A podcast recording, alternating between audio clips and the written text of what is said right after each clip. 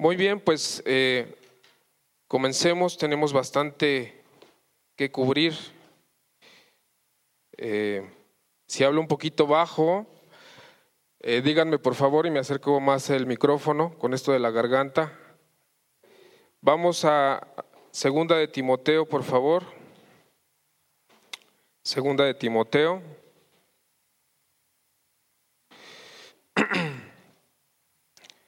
Capítulo 2.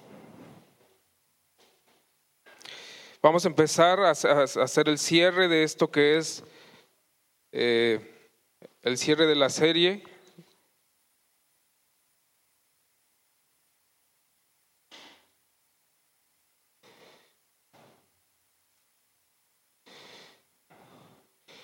Tenemos como el inicio de la serie la conversión de un discípulo, basado en Hechos 9, 1 a 19. Después la semana siguiente vimos las características de un discípulo, que se basó en Lucas 9, 23 y 27, eh, en la resurrección. El Cristo resucitado de un discípulo, Lucas 24. El andar, las características, el andar, el Cristo resucitado, Lucas 24, que fue la, la, vez anterior, el Cristo resucitado. Y hoy vamos a adentrarnos al compromiso de un discípulo. Y tenemos como versículos guía segunda de Timoteo 2 del 1 al 7. Voy a, voy a estar eh, utilizando la, versión Reina Valera y la nueva Biblia, nueva Biblia de las Américas eh, alternadamente. Dice, dice así la palabra de Dios, tú pues, hijo mío, esfuérzate en la gracia que es en Cristo Jesús. Lo que has oído de mí ante muchos testigos, esto encarga a hombres fieles que sean idóneos para enseñar también a otros. Tú pues sufre penalidades como buen soldado de Jesucristo.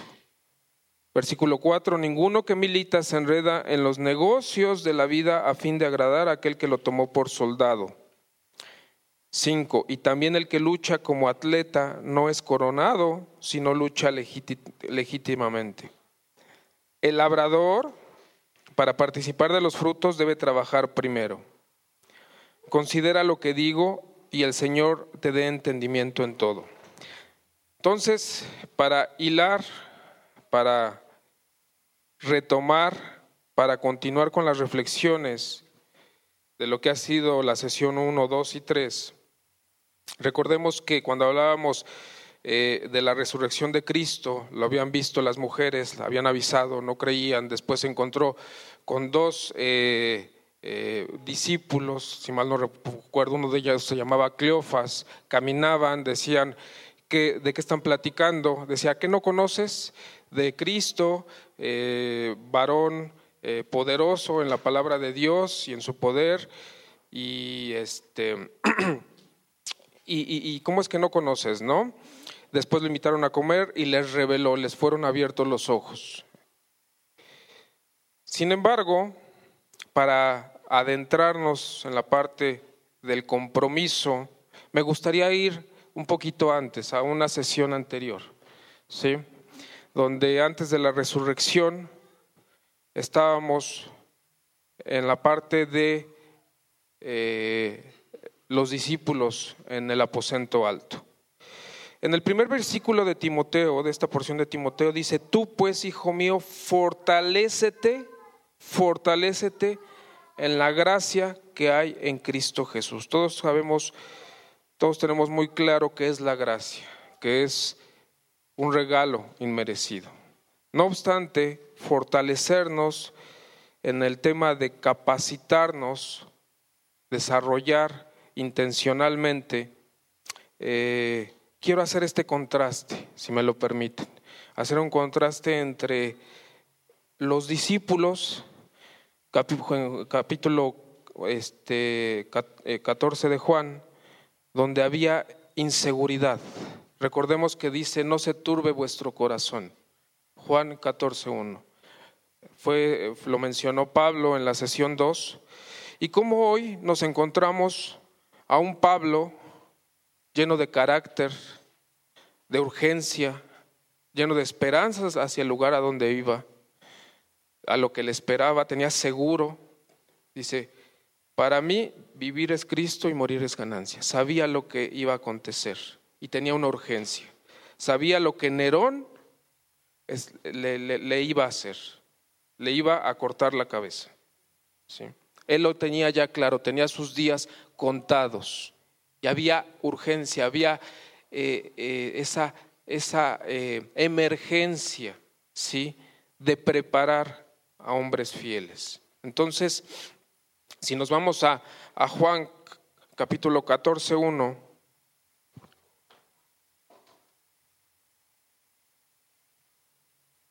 para, para permitirnos este contraste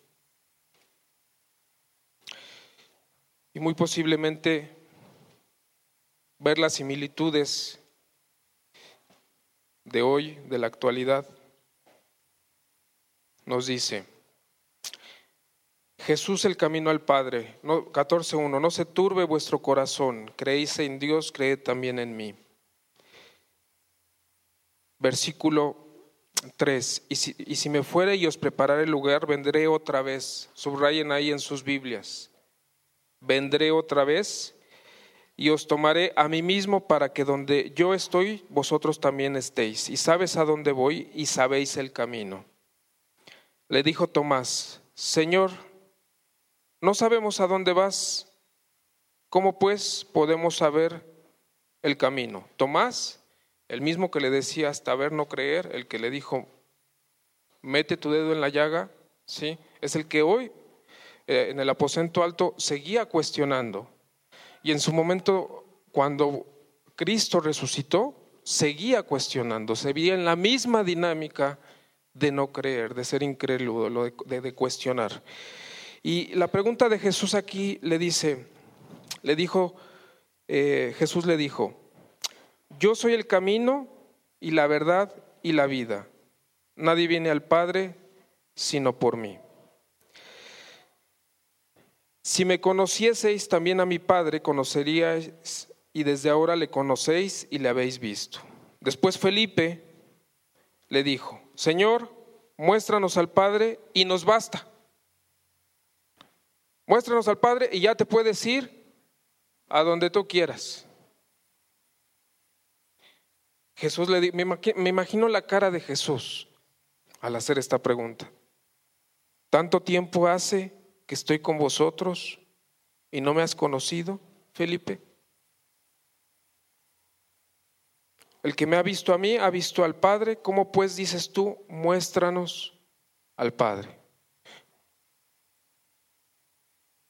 ¿Cómo haciendo la reflexión en relación a mi compromiso como discípulo de Cristo? En el griego, turbar, en la, la definición, el griego dice tarazo, incierto, remover, agitar. Aplicado en contexto, es provocar gran aflicción, importunar, armar una confusión.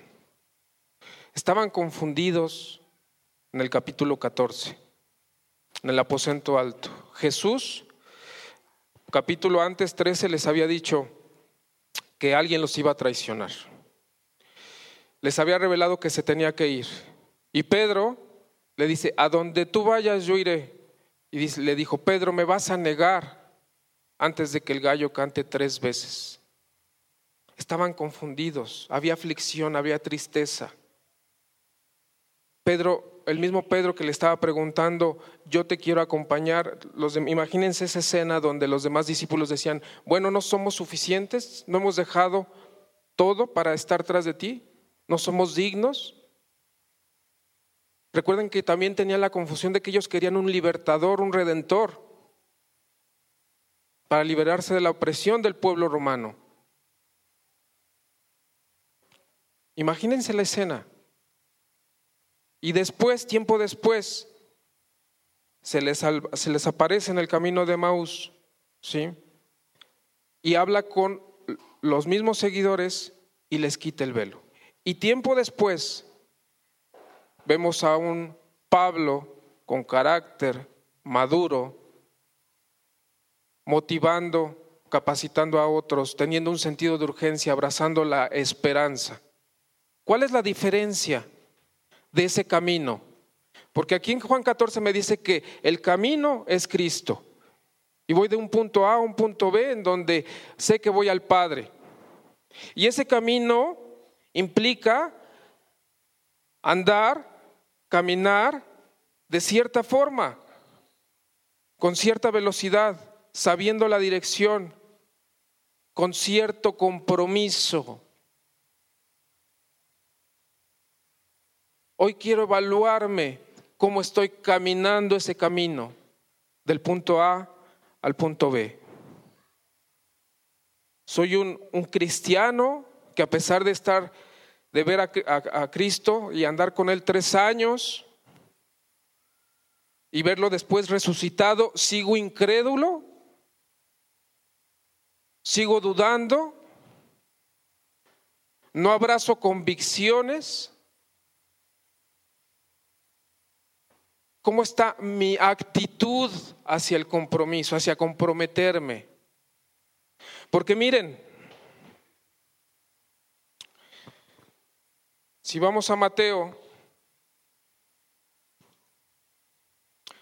Mateo, Mateo 24, 38, ya estamos ahí, Mateo 24, 38, Reina Valera. Jesús se aparece a los discípulos. Ya, ya había pasado ¿sí? La crucifixión ya había resucitado. Y en el versículo 38 Jesús les vuelve a decir, pero Él les dijo, ¿por qué estáis turbados y vienen a vuestro corazón estos pensamientos? Quiere decir que a pesar de que hoy pudiera tener la palabra de Dios, saber que Cristo resucitó, saber que derramó su sangre, haber tenido comunión en su Santa Cena el día de hoy? ¿Cómo está mi corazón en relación a esas convicciones? A estar en la esperanza de que viene y viene pronto. Y que tengo una labor, que hay un, que hay un plan, que en la palabra de Dios hay un plan, hay un propósito, hay una voluntad que sí o no estoy cumpliendo. Leía uno de los autores en relación a este pasaje de Timoteo y decía que definitivamente la iglesia de hoy lo puede hacer mucho mejor, que hay estudiosos que creen que si la iglesia de hoy nos pusiéramos las pilas, podríamos alcanzar a todas las personas del mundo de una generación a otra.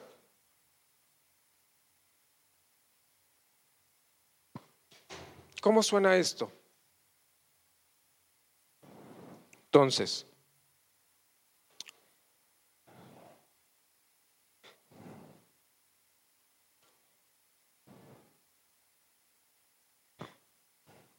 ¿cuál es la problemática de hoy?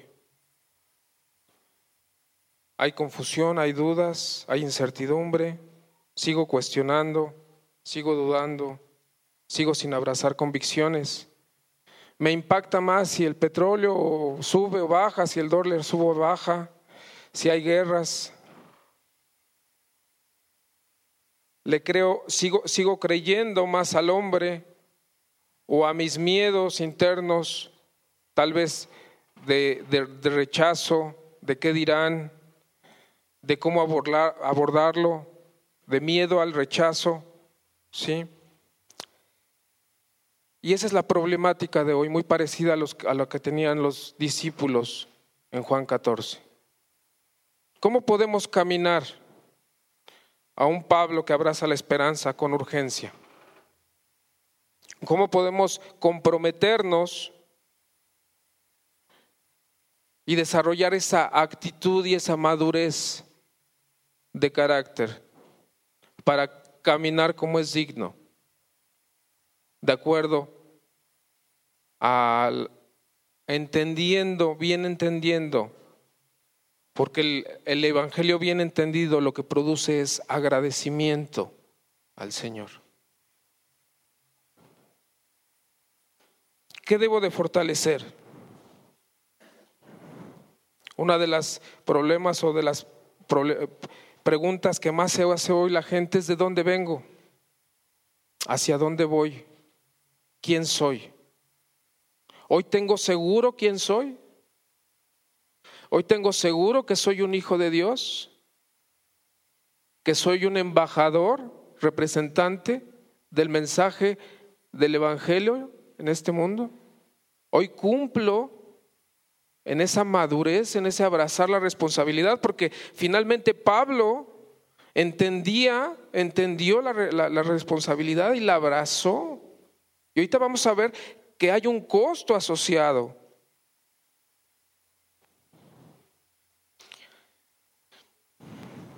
Fortalecer. Vayamos a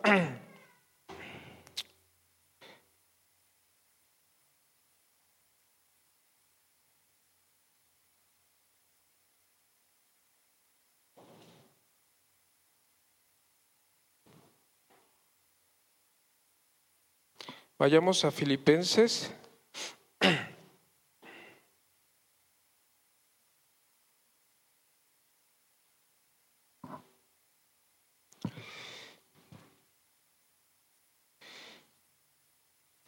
Filipenses 4.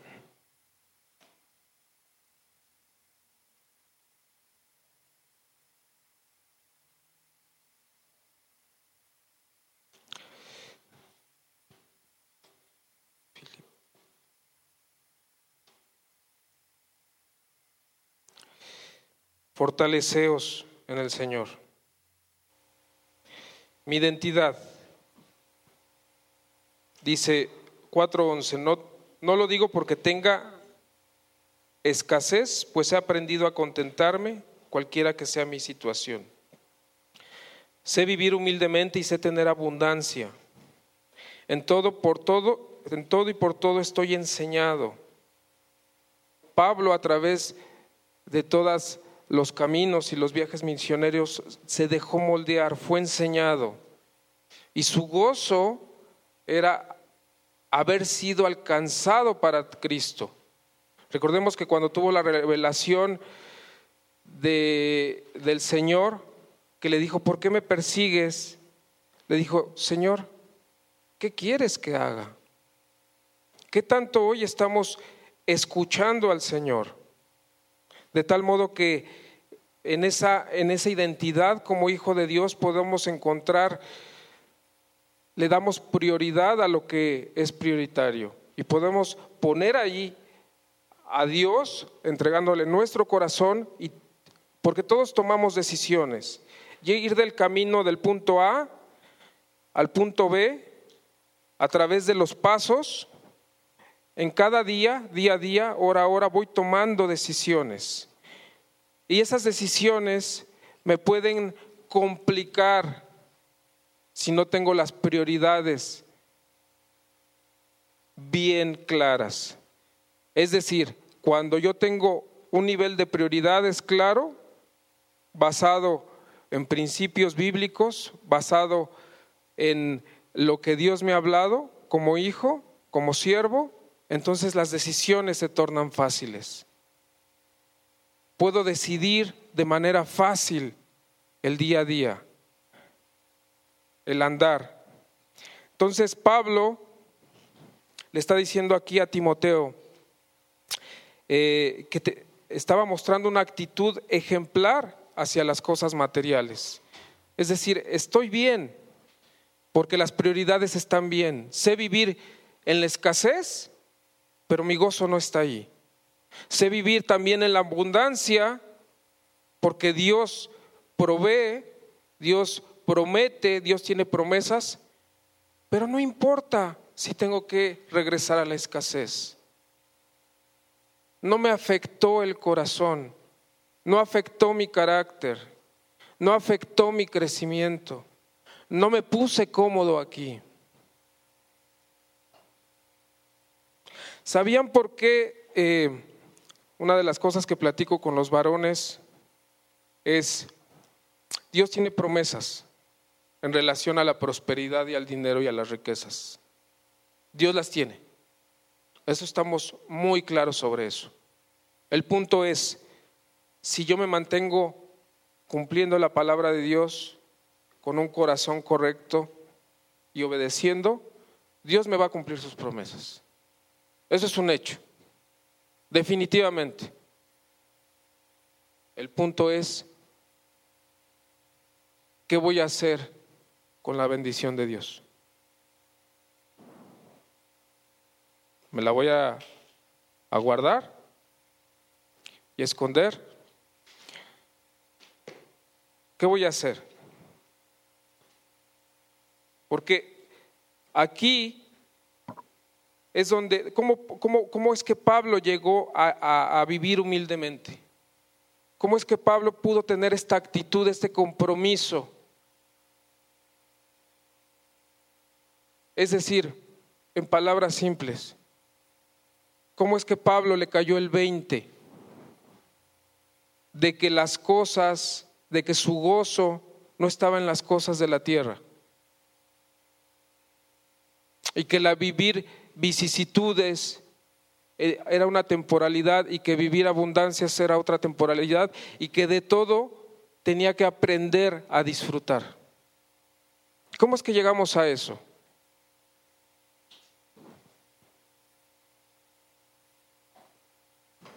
Si me acompañan, si me acompañan a Deuteronomio 13:4, Deuteronomio 13:4. Y dice la Nueva Biblia de las Américas, versión Nueva Biblia de las Américas.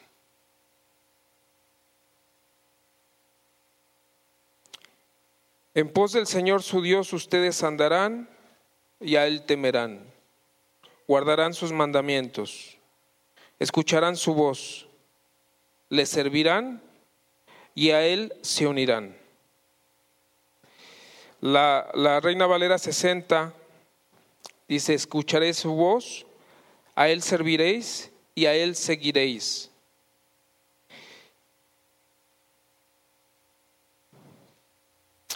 Hay otra que se dice que es este la NBI, pero versión castellana dice, cumple sus mandamientos y obedécelo.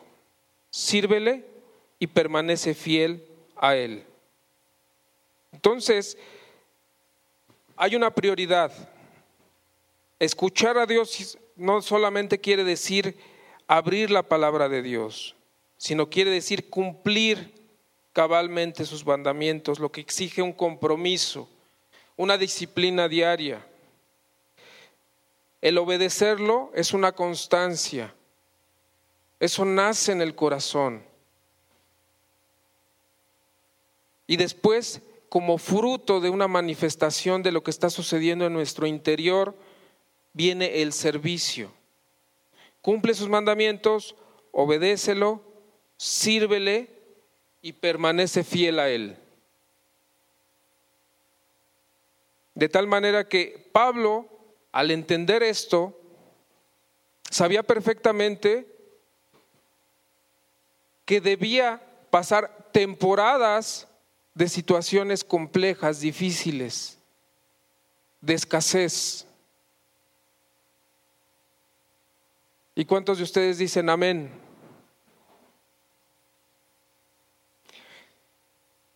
Imagínense, vamos a ver qué fueron esas vicisitudes que, que, cualquier discípulo comprometido con el Señor eh, va a tener que pasar para crecer su madurez.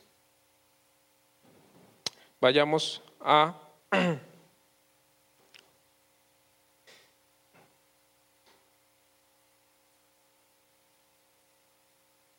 Segunda de Corintios 11, 23.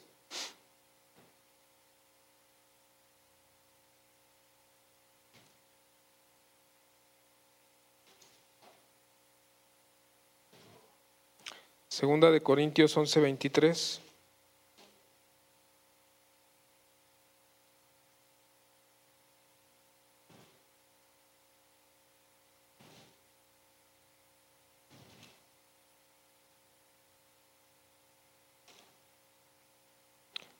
Y, comienza con una pregunta, Pablo. Dice, ¿son servidores de Cristo? Hablo como si hubiera perdido el juicio. Continúa, yo más, en muchos más trabajos, en muchas más cárceles, en azotes, un sinnúmero de veces, con frecuencia, en peligros de muerte. Cinco veces he recibido de los judíos 39 azotes. Recordemos que no eran 40 porque se supone que creían que a los 40 pues ya los mataban. Entonces les daban 39. ¿Sí? Cinco veces he recibido de los judíos 39 azotes. Tres veces he sido golpeado con varas. Una vez fui apedreado. Tres veces naufragué y he pasado una noche y un día en lo profundo. ¿Se imaginan en medio del mar? Abrazando una, una tabla, pasando un día entero y una noche entera. Con frecuencia en viajes, en peligros de ríos, peligros de salteadores, peligros de mis compatriotas, peligros de los gentiles, peligros en la ciudad, peligros en el desierto, peligros en el mar, peligros entre los falsos hermanos, en trabajos y fatigas, en muchas noches de desvelo, en hambre y sed, con frecuencia sin comida, en frío y desnudez. Además de tales cosas externas, está sobre mí la presión cotidiana de la preocupación por todas las iglesias. ¿Quién es débil sin que yo sea débil? ¿A quién se le hace pecar sin que yo no me preocupe intensamente? Veamos la preocupación del apóstol Pablo y la urgencia que él tenía porque solamente a través de una urgencia y de una, una esperanza firme de lo que habría de venir y del llamado que, que lo había alcanzado, el llamado al que había sido alcanzado por el mismo Cristo, solamente así estaba claro que él podía tener ese nivel de compromiso. No obstante, él no caminó con Cristo, él no cenó con Cristo, él no estuvo en el aposento alto con Cristo. Él, vamos a decir que fue creando, fue recreando en conjunción con los otros apóstoles los evangelios. Mucha de la, de la, de la vida narrada en hechos fue de las contribuciones que hizo Pablo pero en su momento no lo tenía. Tuvo una revelación, lo alcanzó, lo bautizaron y se empezó a preparar. Hermanos, hoy nosotros tenemos todo el compendio y revelación acerca de lo que ha sido la vida, los hechos, la iglesia primitiva, y en esta hora yo te quiero llamar la reflexión a evaluar tu corazón acerca de esas, eso que te motiva, tus motivaciones, lo que te mueve, para evaluar tu compromiso como discípulo de Cristo.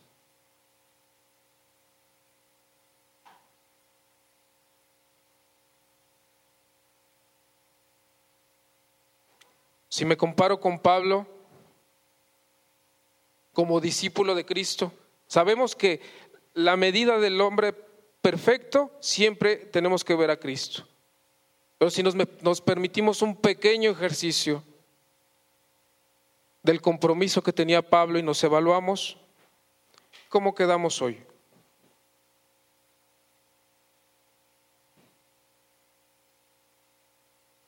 ¿Qué parecemos más? Juan capítulo 14.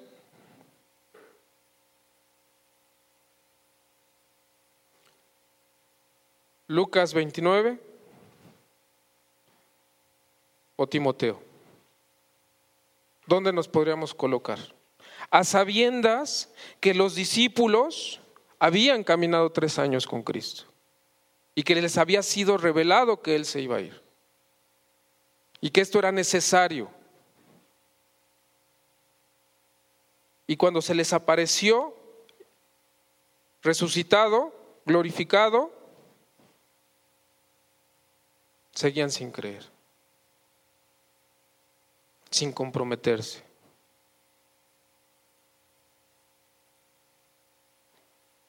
¿Qué necesitaríamos nosotros? ¿Que Cristo vuelva a encarnarse hombre? ¿Que nos visite? ¿Una visita personal?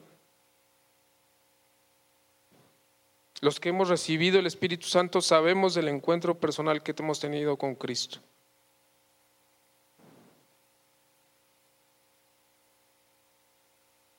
¿Qué más pedimos si medimos el sacrificio de la cruz con nuestra, con, nuestra disposición a escuchar la palabra de Dios y a ejecutarla diligentemente? Porque ahí tenemos una medida de nuestra madurez. ¿Cuántas reconfirmaciones pedimos? O si con el solo hecho de que abrir la palabra y un devocional o un domingo y voy y hago conforme Cristo me pidió.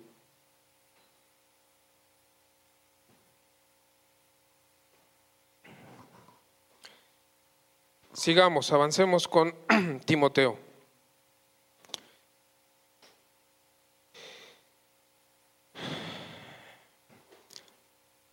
Tú pues sufres penalidades como buen soldado de Jesucristo. Ninguno que milita se enreda en los negocios de la vida, a fin de agradar a aquel que lo tomó por soldado.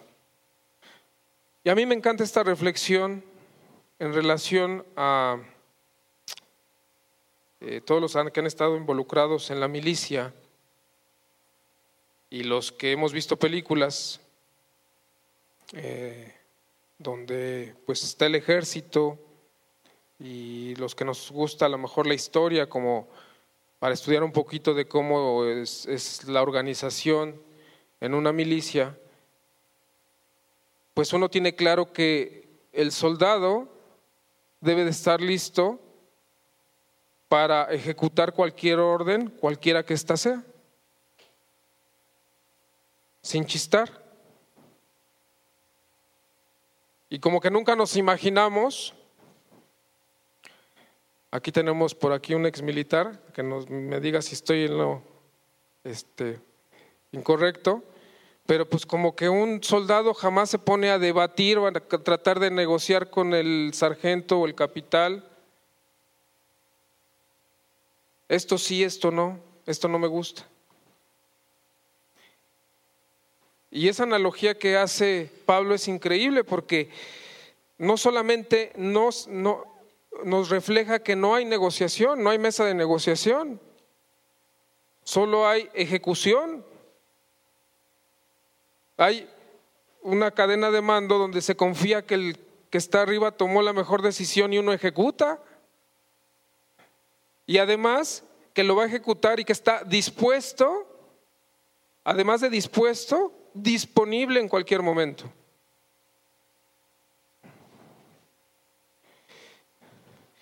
Pero hay un requisito o hay un, hay un, hay un riesgo, hay un, eh, una alerta, así como cuando el coche nos prende el foquito del motor, cuidado, que la aguja empieza a subir de temperatura, cuidado, no te enredes en los negocios de la vida. Y no quiere decir que no trabajes en, los aspectos que, conocemos como seculares, no quiere decir eso. Pero la palabra clave es enredar. Y sabemos que una enredadera, ¿sí? O algo que se enredó un cable, si yo quiero jalar ese cable que está ahí y está enredado, ¿qué me puedo traer? Todo el equipo. Eso es estar enredado. Que cuando quiero sacarlo limpio para ejecutarlo, para usarlo en alguna orden, no lo puedo hacer porque se trae todo. Y entonces no está libre de para cumplir la orden. Recordemos lo que nos decía en relación a a la parábola, eh, Jesús,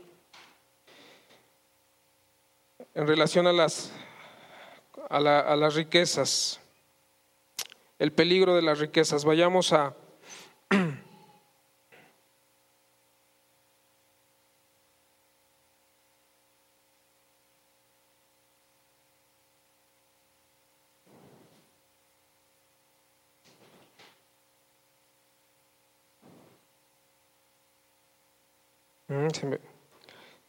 Una disculpa, se me perdió la cita aquí en...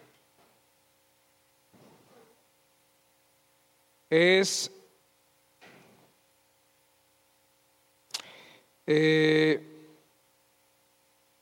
bueno, aquí se, aquí se las digo. Ahorita, ahorita ayúdenme con el que tenga la cita.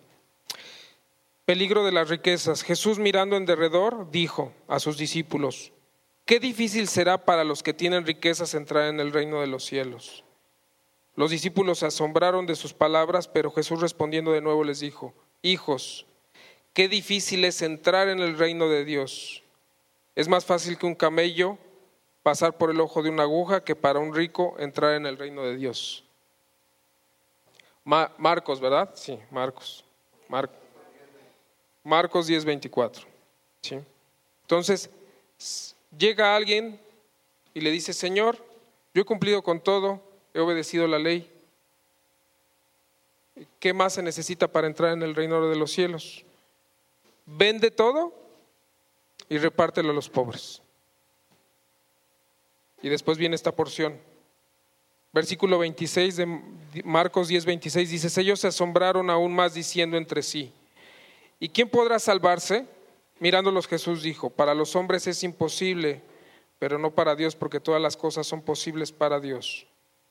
Entonces, no quiere decir que, no, evaluémonos, no quiere decir que estemos peleados con la prosperidad. Dios no está peleado con la prosperidad y tiene eh, promesas relacionadas a la prosperidad. El tema es este ejemplo de compromiso que nos pone Pablo en relación a sé vivir en escasez y sé vivir en abundancia. Es decir, no estoy enredado. Mi corazón no está abrazando las cosas de este mundo.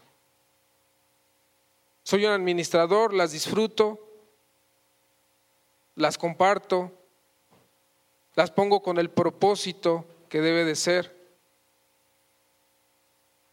pero no me enredo porque estoy, sé que el general mayor en cualquier momento puede dar una orden diferente. Avancemos. Y también el que lucha como atleta no es coronado, sino lucha legítimamente. Es decir, compite con reglas sabe las reglas y compite con honor, con dignidad, manteniendo una disciplina, una constancia. Y a mí me encantó, hay ciertos eh, pasajes que les quiero compartir.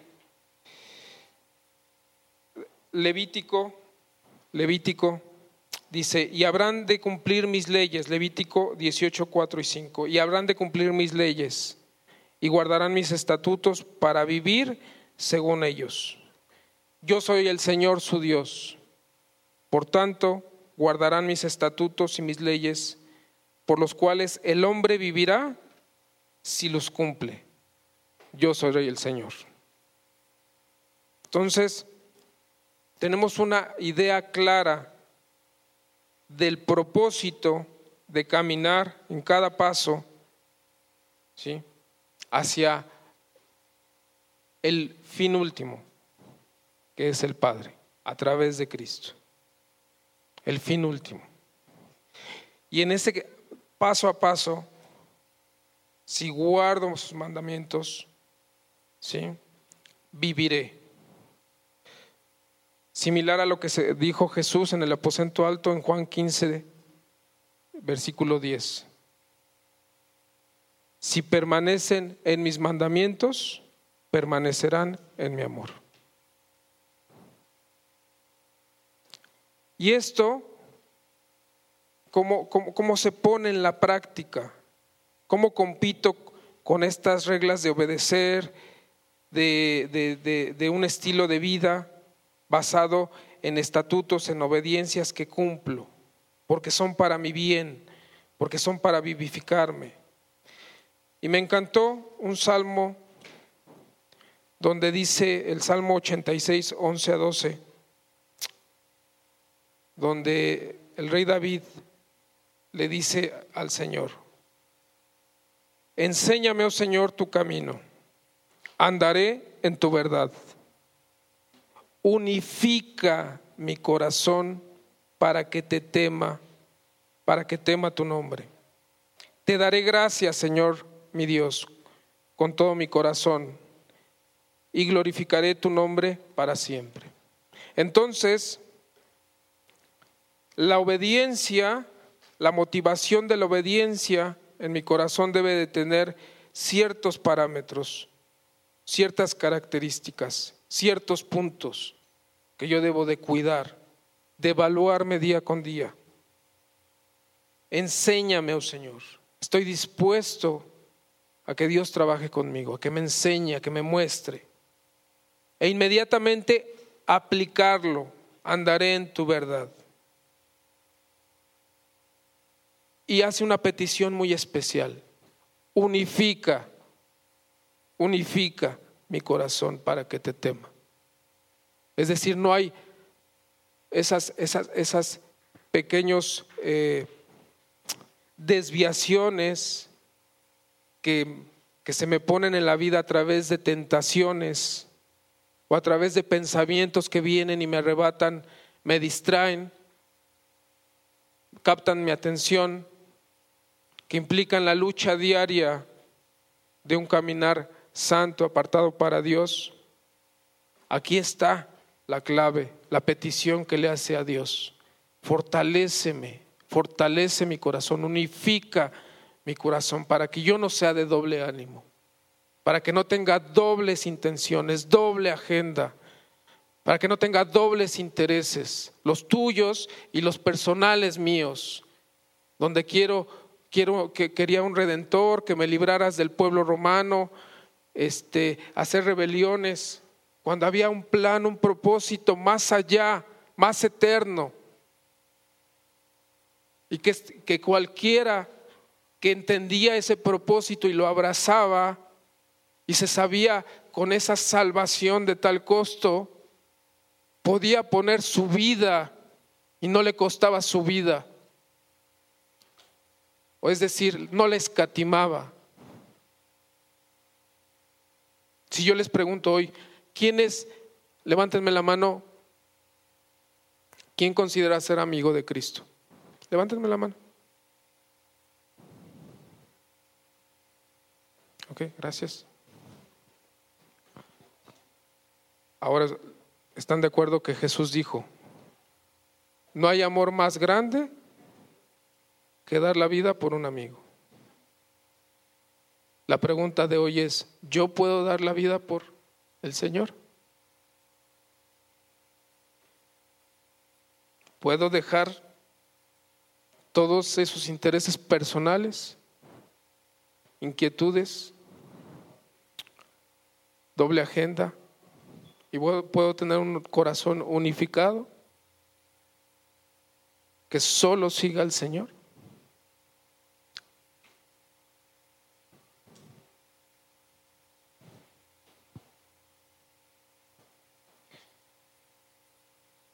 Dice la, la versión Reina Valera, afirma mi corazón. La nueva Biblia de las Américas dice, unifica mi corazón. La 60 dice, afirma mi corazón para que tema tu nombre.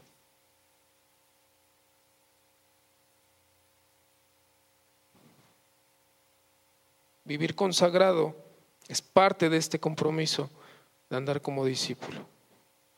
Dice el Salmo 86, 11. Me gustó la, versión eh, Palabra de Dios para todos. Cualquier duda con esta versión, Pregúntenle al pastor o a Chacho que les dé un poquito de historia. Me gustó porque me voy a, permitir traer, traerla. PDT, palabra de Dios para todos. Dice, Señor, enséñame tu camino. Quiero vivir según tus enseñanzas. Haz que me consagre a ti de todo corazón, para que pueda honrar como es debido. Un andar digno, un andar consagrado con prioridades, prioridades claras que me llevan a decisiones sencillas.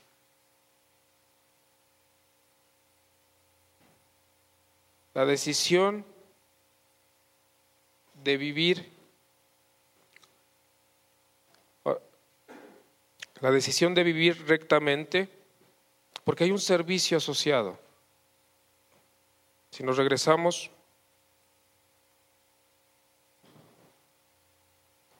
al Salmo 86 dice, enséñame, oh Señor, tu camino, andaré en tu verdad. Perdón. Al, a, a Deuteronomio, solamente tu Señor, solamente al Señor tu Dios debes seguir y rendir culto, cumple sus mandamientos, obedécelo, sírvele, permanece fiel a Él. Entonces hay una, hay una actitud del corazón, una motivación relacionada en cuanto al servicio. Y el Salmo 101 nos deja entrever que el servicio está relacionado con la rectitud, aquellos a quien Dios escoge para que le sirvan. Y dice el Salmo de David, prestaré atención al camino de integridad. ¿Cuándo vendrá, Señor, a mí? En la integridad de mi corazón andaré dentro de mi casa. No pondré cosa indigna delante de mis ojos. Aborrezco la obra de los que se desvían. No se aferrará a mí. Mis ojos estarán sobre los fieles de la tierra para que moren conmigo. El que anda en camino de integridad me servirá. Hay una motivación, motivaciones, evaluar motivaciones para ese compromiso de caminar íntegro, de consagrarme, de que afirme mi corazón, de lo escucho, le dedico tiempo, tengo las prioridades claras. Y bueno, dice el versículo 6, regresando a Timoteo, avancemos, el labrador para partir y también el que lucha como atleta no es coronado, sino lucha legítimamente. Vimos que es, compite con las reglas, las tiene claras. El labrador para participar de los frutos debe trabajar primero. Hay un costo asociado, hay un costo relacionado de seguir a Cristo. Y todos lo conocemos. Que Cristo crezca, que yo mengue. El que quiera seguirme, cargue su cruz y sígame. Lo conocemos muy bien. ¿Qué tanto estamos llevando esa lista de cosas prácticas? A lo mejor cinco puntos o tres, donde ese compromiso va a ir creciendo conforme yo me vaya negando a mí mismo en servicio de los demás. Hoy lo tenemos tenemos ahí las pancartas, ¿sí? Sirviendo voluntariamente en tu comunidad, ganando almas para Cristo, vínculos de amor, o sea, interesados genuinamente en el crecimiento como iglesia. Decidamos el área, o las tres, pero empecemos hoy, interesados genuinamente para participar en la edificación de este cuerpo de Cristo. Y por último, le dice Pablo a Timoteo en el versículo 7, considera lo que digo y el Señor te dé entendimiento en todo. Considera lo que te digo y el Señor te dé entendimiento en todo. Hay veces que, que necesitamos pedirle a Dios que nos dé ese entendimiento, esa, ese fortalecer lo que pensamos, los principios que abrazamos. Quiero cerrar con como lo, que revisamos la sesión anterior en Lucas 24. Si vamos a Lucas 24, después de la resurrección de Cristo, siguiendo con el camino a Maús, ¿qué fue lo que les pasó?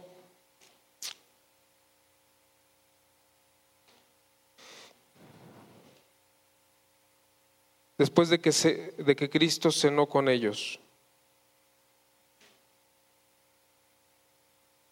Versículo de, capítulo 24 de Lucas, versículo 16 dices más, los ojos de ellos estaban velados para que no le conociesen. No obstante, después sus ojos fueron abiertos, versículo 31. Entonces les fueron abiertos los ojos y le reconocieron, mas él se desapareció de su vista. Como les mencioné, versículos más adelante, versículo 38, seguían turbados, seguían dudosos. ¿Qué es lo que hemos aprendido en relación a, a formas prácticas para llegar a ese discípulo comprometido con un nivel de emergencia, un nivel de urgencia, dispuesto y diligente? ¿Cuáles serían las cosas a resaltar? Primeramente, abraza convicciones, tiene convicciones claras sobre quién es su Señor y el costo que fue pagado en ese proceso de la cruz. Una convicción clara, un evangelio bien entendido que produce agradecimiento en el corazón. Y la antesala de la obediencia es eso, el agradecimiento. Una relación, una convicción, una relación donde está llena de oración, de escuchar a Dios. ¿Qué es lo que tú quieres, Señor, que haga? Antes que otra cosa. Antes que yo tomar una decisión. ¿Qué es lo que quieres para mi vida? ¿Qué es lo bueno, lo mejor para mí? Estoy dispuesto a guardar, a orar, a seguir leyendo tu palabra, a pasar tiempo contigo, a esperar el tiempo que sea necesario. Sin embargo, en, la, en el ámbito de lo exterior,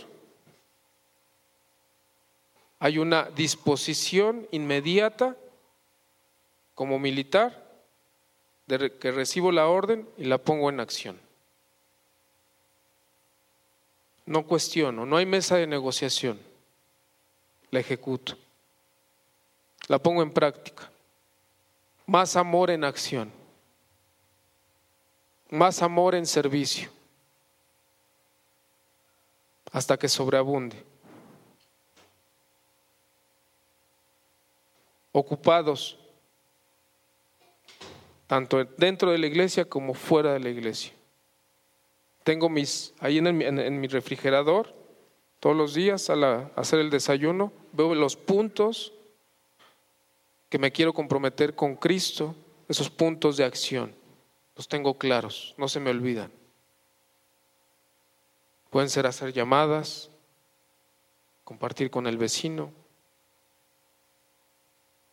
interesarme en las necesidades de otros.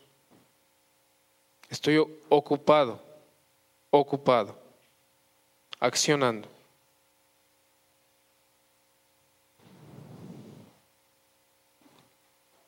Y quiero cerrar con esto.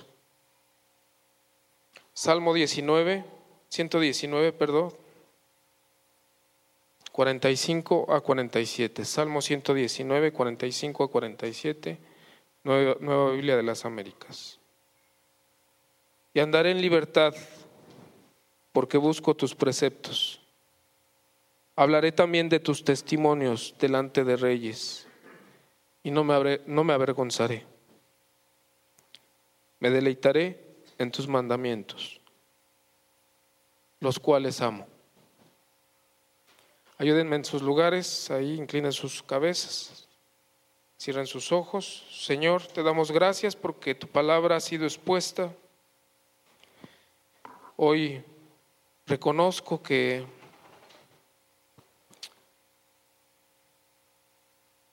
que puedo dar mucho más, Señor. Reconozco que ha habido duda en mi corazón, que no he querido abrazar la responsabilidad que tú demandas, ya sea por comodidad, por incredulidad, eh, por procrastinación, por creer que el tiempo no pasa, que tengo un seguro un mañana. He dejado de hacer, Señor, y hoy quiero pedirte perdón. He dejado de crecer en el ser y de manifestarlo en el hacer. Pero hoy quiero salir con un compromiso renovado, abrazando por amor tus mandamientos entendiendo el costo que tú has pagado y que debe de haber una transformación, Señor, un crecimiento. Que tu llamado siempre ha estado presente y no he querido escucharte, Señor. Pero hoy abro mi corazón y levanto mi mano para recibir lo que tú quieres de mí, Señor convertirme en ese hombre, en esa mujer que te robará una sonrisa desde tu trono eterno. Gracias Señor por la paciencia y la misericordia de todos estos años. En nombre de nuestro Señor Jesucristo, amén.